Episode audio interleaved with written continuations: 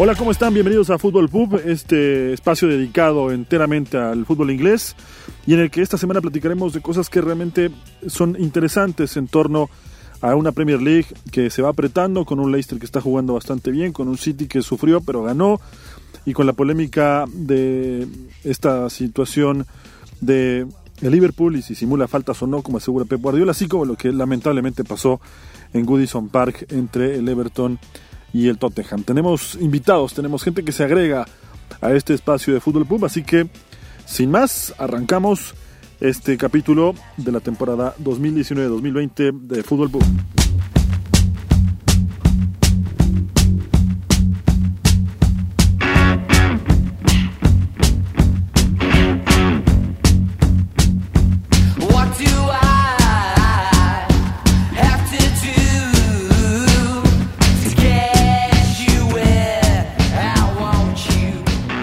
Pues la jornada tuvo partidos eh, atractivos, uno de ellos el que se jugó en Villa Park entre el Aston Villa y el Liverpool, el equipo de Jürgen Klopp que llega con una marca impresionante de partidos invictos y que de hecho va a mantener esta racha hasta la siguiente semana que se enfrenta al Manchester City en el gran plato de la próxima jornada. Pero antes de llegar a ese punto, sería bueno repasar cómo es que le ganó al Aston Villa. Para muchos fue un rival muy complicado, el Aston Villa no le puso para nada fácil las cosas al equipo de Klopp Tan es así que Trezeguet le ganó la espalda a la defensa de los Reds, algo que no es nuevo en esta campaña y en un momento lo vamos a analizar, y es que eh, Aston Villa supo golpear a la vieja usanza. Centros a la olla, descuido por la espalda y gol de Trezeguet para el 1 por 0 en un momento en el que el Liverpool no tenía el control total del partido. Le costó, de hecho, eh, enchufarse ante un rival, insisto, que le apretaba en la salida, que apretaba por el medio y que por los costados le generó muchos problemas. Y decíamos que este tipo de situaciones las ha vivido Liverpool ya en más de una ocasión en la, en la temporada. Goles cuando le anticipan por la espalda. El ejemplo más claro en la final de la Supercopa contra el Chelsea, los dos goles así le llegaron.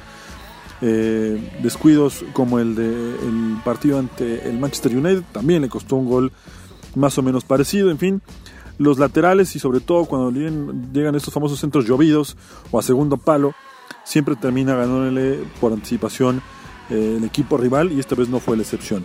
Sin embargo, cuando el partido promediaba ya la segunda mitad, el equipo de Club pudo dar vuelta al resultado. Primero, eh, Robertson había emparejado el marcador con un centro a segundo palo de Sadio Mané y después Mané justamente en la segunda parte, en un corner, tras anticiparse a primer palo y poner el 2 a 1 definitivo. Ya para ese entonces el Liverpool era amo y señor del partido, le pegaba con todo al arco del Aston Villa y tan es así que llegó 25 ocasiones a la puerta de los villanos y de esas 25 solo dos terminaron el objetivo, lo que habla un poco del dominio del conjunto de los Reds. La próxima semana tendrán que enfrentarse al Manchester City, en el que ya desde ahora es bien claro que será el partido del campeonato y que dejará muchas cosas eh, definidas. O bien, si gana el City, apretará un poco la lucha por, por el campeonato y le dará la posibilidad también a Leicester de ser el tercero en discordia por esta Premier, que parece ser, hasta ahora es una lucha de dos entre City y el Liverpool. Sin embargo, el partido de la próxima semana ya no lo estamos antojando desde ahora y faltan varios días y un partido de Champions para cada equipo a mitad de semana.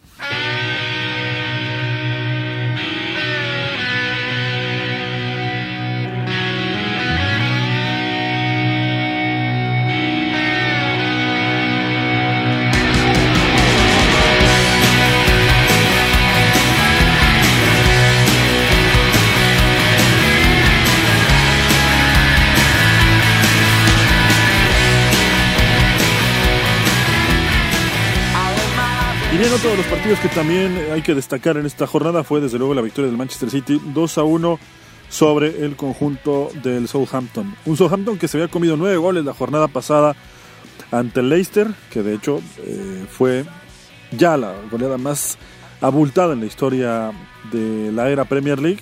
En la era del fútbol inglés hay algunas más abultadas, pero desde que se generó la Premier League esta es sin duda la más abultada. Y a mitad de semana el Southampton se había topado con el City también en Etihad, pero por la Copa de la Liga.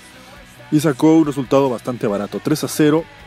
Y se esperaba que eh, la dosis fuera la, misma, por lo menos, de tres goles para arriba. Sin embargo, el Southampton se lo complicó bastante al equipo de, Pep Guardiola, ya que pasados los 10 minutos, tras un error de Ederson en un centro que no alcanzó a quedarse con la pelota, llegó Ward Prowse y convirtió el 1 por 0 ante la sorpresa de muchos.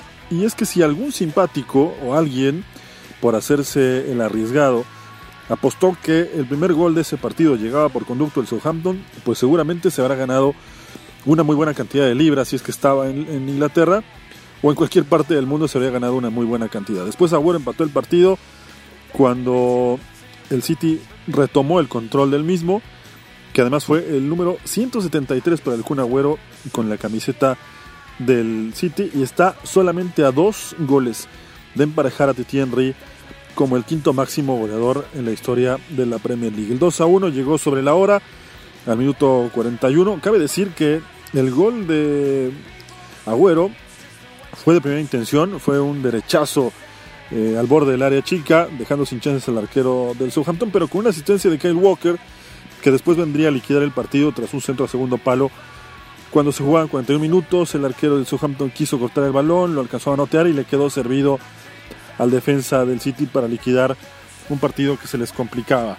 Era importante para el City sumar tres puntos, tomando en cuenta que el rival de la siguiente semana es el Liverpool y que son seis los puntos que los separan y que en caso de una victoria del City en Anfield la próxima semana, la lucha por el título quedaría muy, muy abierta. Es verdad que falta mucho camino, pero hay que eh, remarcar bien esta parte. Desde esta semana y hasta que termine el año pasando por el Boxing Day, estoy prácticamente seguro que el título se va a definir. La lucha es prácticamente entre estos equipos, pero insisto, si el City llegara a ganarle a Liverpool y el Leicester sigue ganando, sigue sumando como lo está haciendo hasta ahora, la lucha por el título entonces no será de dos, será de tres. Así que, eh, y no es hasta, hasta el mismo Chelsea podría meterse esta lucha de un Chelsea que ya hablaremos más adelante y lo está haciendo también bastante, bastante bien, pero que todavía no puede ponerse en el nivel de Liverpool y Manchester City para pelear por el título. Se nos viene encima un gran partido en Anfield, los dos mejores equipos eh, de Inglaterra, dos de los mejores cinco de Europa y por supuesto el campeón de la Champions, que está, además de defendiendo el título, buscando quebrar con la maldición de más de 30 años sin levantar una Premier League. Así que prepárense porque veremos un gran partido el próximo fin de semana en Anfield, Liverpool recibiendo al Manchester City.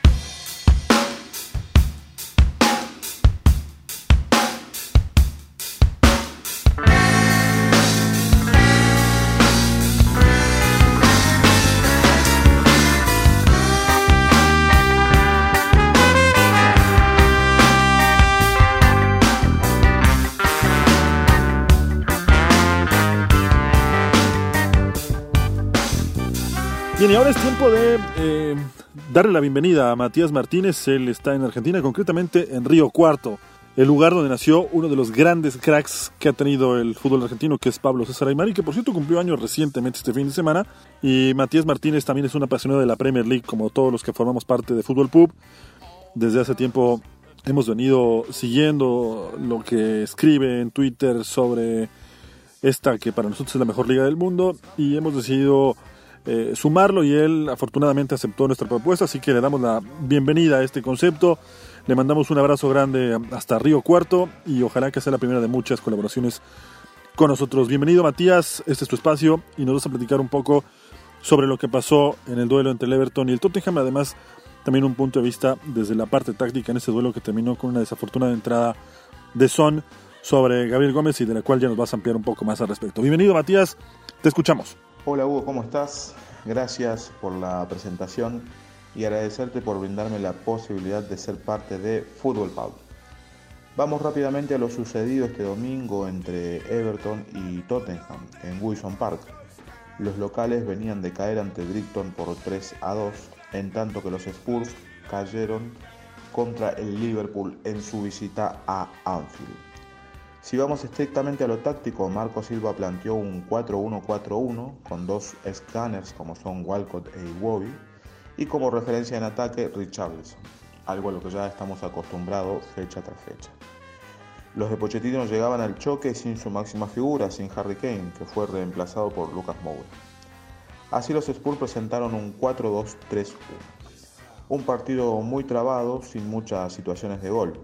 Tuvimos que esperar hasta el segundo tiempo cuando llegó la acción con gol de Dele Alli tras pase de Son. Los Toffees se encuentran en el empate a través de Sun, que había ingresado en el segundo tiempo, tras pase de Digny. Resultado final 1 a 1. Un resultado que creemos justo teniendo en cuenta el desarrollo del encuentro y que las posibilidades fueron mínimas. En total hubo solamente 5 disparos al arco entre los dos equipos. Para destacar por el lado de los locales, la actuación de Digny sigue siendo realmente sobresaliente fecha tras fecha, explotando siempre la banda izquierda, y Richarlison en su búsqueda constante del arco rival. Por el lado de la visita, Gazaniga siempre tiene una atajada descomunal por partido, digna de ver una y otra vez. Esta vez su víctima fue Richarlison. El punto negativo por el lado de los Spurs se lo lleva Eriksen, que realmente pareciera tener la cabeza en otro lado no participa del juego, no distribuye, realmente está desconocido. No solo en este encuentro, sino que en los últimos tres encuentros que ha disputado. Para ir redondeando, en la próxima fecha Everton mm, recibe al Soton y Tottenham se enfrenta al Sheffield United, una de las mejores defensas del torneo. Como ya es de público conocimiento, este partido tuvo un momento triste y es la conocida lesión de André Gómez. En principio, se creyó que fue Son quien le produjo la lesión. Vale aclarar que habían tenido un encontronazo previamente tras un brazo que el portugués le propina al coreano. Eh, tras ver la repetición, eh, se puede observar que no es Son realmente quien le genera esta lesión a André Gómez, sino que termina siendo Auriel. Vamos a aclarar que la lesión realmente fue una jugada fortuita y sabemos que no fue intencional. Desde aquí, desde este espacio, le queremos brindar eh, los deseos de una pronta recuperación para André Gómez y finalizamos este informe de esta manera.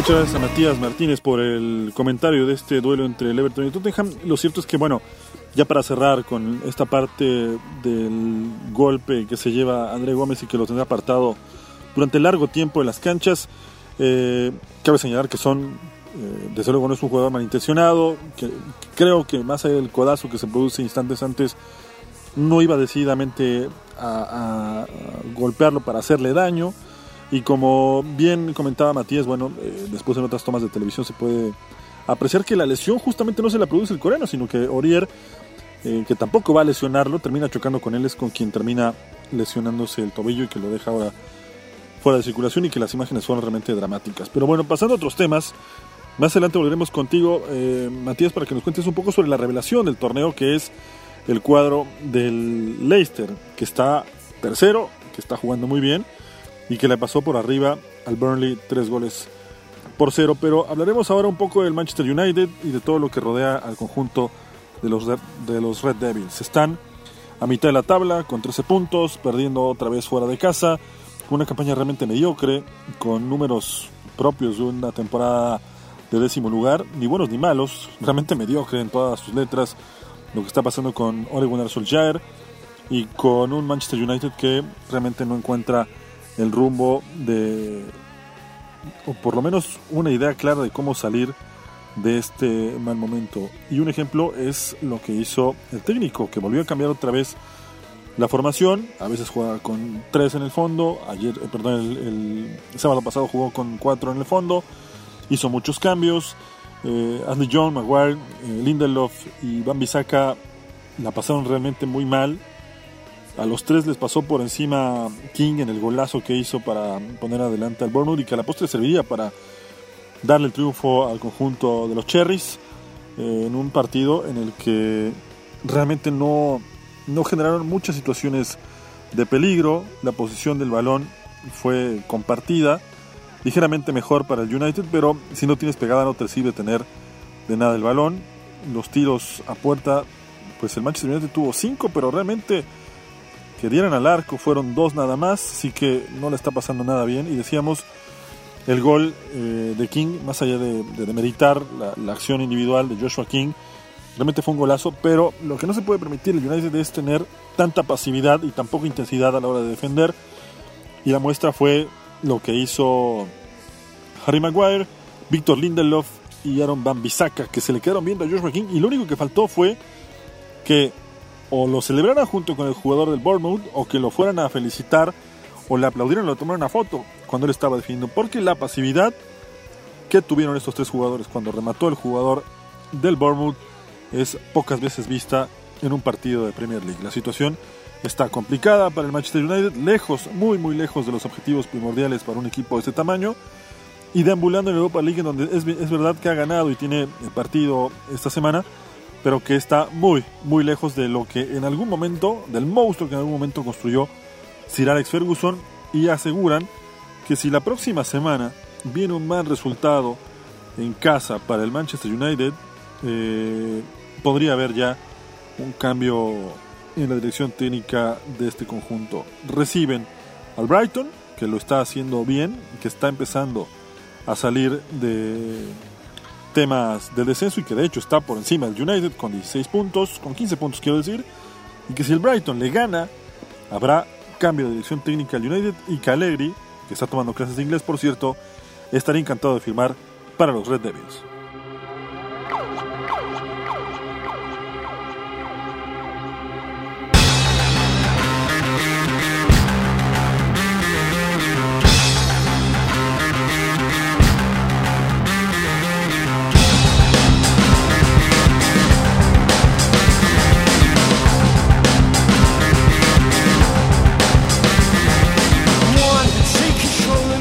Vamos a volver con Matías Martínez para que nos cuente lo que está pasando con el Leicester. Desde luego una de las grandes revelaciones de la temporada. Es tercero en la tabla, tiene 23 puntos con un presupuesto bajo, con un técnico que busca revancha en la Premier, que no le fue del todo bien en el Liverpool, que se fue quizá por la puerta de atrás, que ganó todo con el Celtic en su corta estancia en el fútbol escocés y que ahora busca prestigio del bueno con un equipo que está acostumbrado a hacer cosas grandes con presupuestos pequeños. Así que te escuchamos, Matías, una vez más con el análisis del partido entre Leicester y el Crystal Palace en Selhurst Park. Bien, Hugo, vamos con el informe del encuentro entre Crystal Palace y Leicester. En Selhurst Park se enfrentaban en el primer turno del día domingo. Los dirigidos por Roy Hodgson realizaron dos cambios en el once inicial con respecto al partido con Arsenal. Vicente Guaita por Genesis en el arco y Slum por Andros Townsend, con lo cual pasaron de un 4-3-3 a un 4-4-2. Los de Brendan Rodgers repitieron el once inicial que goleó 9 a 0 al Southampton, con un despliegue táctico de 4-1-4-1. Los goles llegan en el segundo tiempo. Tras un córner, el central del Leicester, Soyuncu, pone el 0-1. Previamente a esta jugada, Evans, el otro central, había avisado con dos cabezazos controlados forzadamente por Vicente Guaita. En el segundo gol, una jugada perfecta entre Gray, que ingresó en el segundo tiempo, y Bardi finaliza dentro del arco de los Eagles, dando así números finales al encuentro. En líneas generales, la visita siempre controló el partido, aun cuando no tenía la posesión del balón. Por eso vamos a destacar lo siguiente. Los puntos flojos en el Palace fueron claros. En primer lugar, siguen dependiendo exclusivamente de la actividad de Wilfred Zaha. Si él no aparece, las chances de marcar se reducen a la mínima expresión. En la parte defensiva, marcar en zona no dio sus frutos. Así fue como Leicester sacó ventaja en el primer gol. La extraña situación de Víctor Camaraza, que está en el banco de suplentes, que es citado, pero que sigue sin ingresar, teniendo en cuenta que lo más urgente para el Palace es la creación de juego en mitad de cancha, punto bajo en los volantes titulares de los locales. Por el lado de la visita, Leicester todo es bueno. La pareja de centrales Evans Soyuncu funcionó a la perfección en ataque y en defensa. James Madison, que todo lo que toca lo convierte en una situación de peligro, teniendo por delante a Bardi, el goleador del torneo que lleva 10 goles en 11 fechas. Inmejorables números para James Bardi. En la próxima fecha, el Palace tiene que visitar al Chelsea en Stamford Bridge y Leicester recibe a Arsenal en el King Power Stadium. Como informe y para ir cerrando, Crystal Palace quedó en una novena posición y Leicester permanece en el tercer puesto. Damos por finalizado este informe. Saludos cordiales.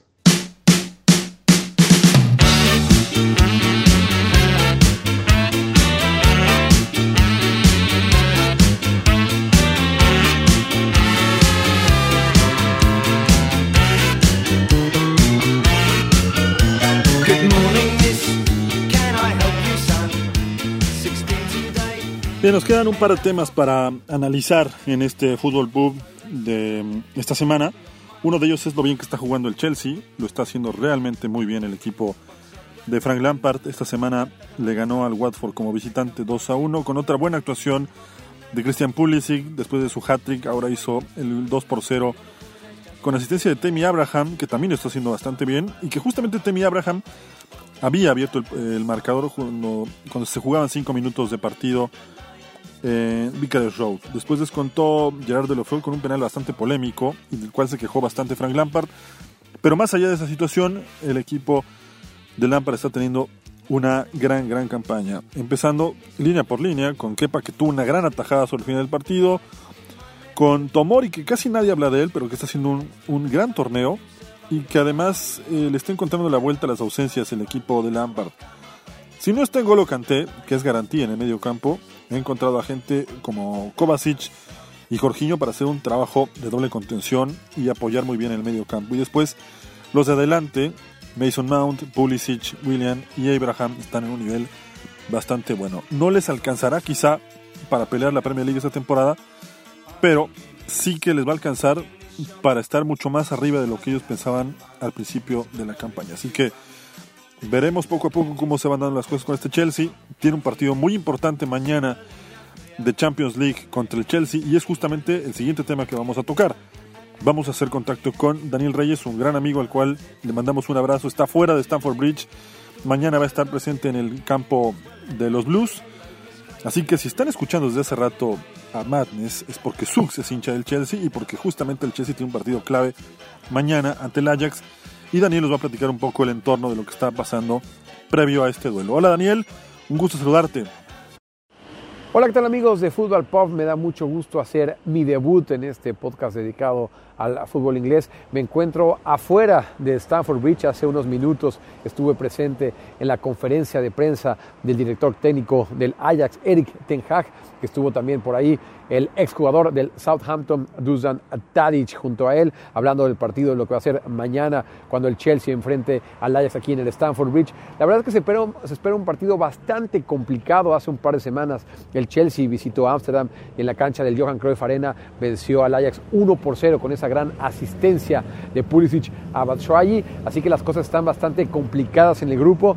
Eh, tanto Chelsea como el Ajax tienen seis puntos, pero el Valencia tiene cuatro puntos, así que la diferencia es muy, eh, muy poca. Así que el, equipo que pueda ganar mañana entre el Ajax y el Chelsea estará tomando una ventaja bastante importante. La gran noticia para el Chelsea es que Kanté está recuperado, así que bueno, todos sabemos lo que Kanté significa para el Chelsea. Kanté hoy se entrenó a la par de sus compañeros, así que va a ser eh, parte del grupo el día de mañana y muy probablemente sea titular por el lado del Ajax, Edson Álvarez, Lisandro Martínez y Donny van de Beek habían salido bastante tocados después de ese partido del viernes pasado en el que se enfrentó el Ajax al Pek Zole. Bueno, hoy a Eric Ten Hag se le preguntó que si estaban listos para jugar y dijo que sí, los tres están listos para jugar. Obviamente de esos tres me parece que uno se va a quedar fuera y yo creo, voy a poner todas mis fichas, a que Edson Álvarez no va a empezar el partido de mañana. Así que mañana se espera un gran encuentro aquí en Londres. También estaremos ahí presentes. Ya les estaremos platicando todo lo que pase para los amigos de Fútbol Pop. Los, los saludó con mucho gusto Daniel Reyes.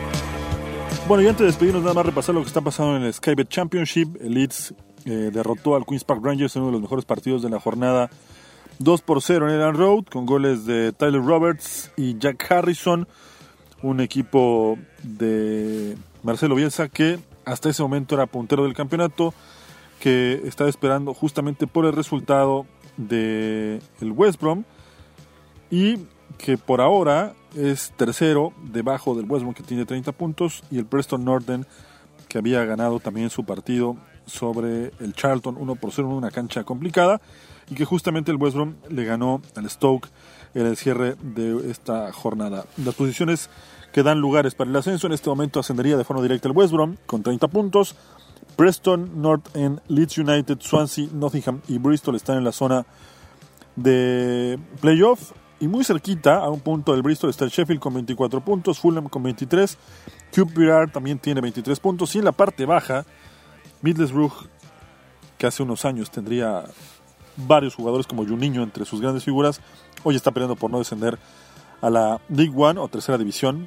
Eh, el Barnsley y el, el Stoke City, que también hace poco contaba con grandes jugadores y otros no tanto, pero que peleaba a mitad de tabla en la Premier League Hoy está último y si las cosas no cambian rápido, estará condenado a jugar en la League One la próxima temporada. Así el resumen rápido de esto que ha sido eh, la jornada número 15 en el Skate Championship. Decíamos, Preston Northern en segundo lugar junto con Leeds con 28 puntos, al igual que el Swansea, pero la diferencia de goles manda al Cisne hasta la cuarta posición.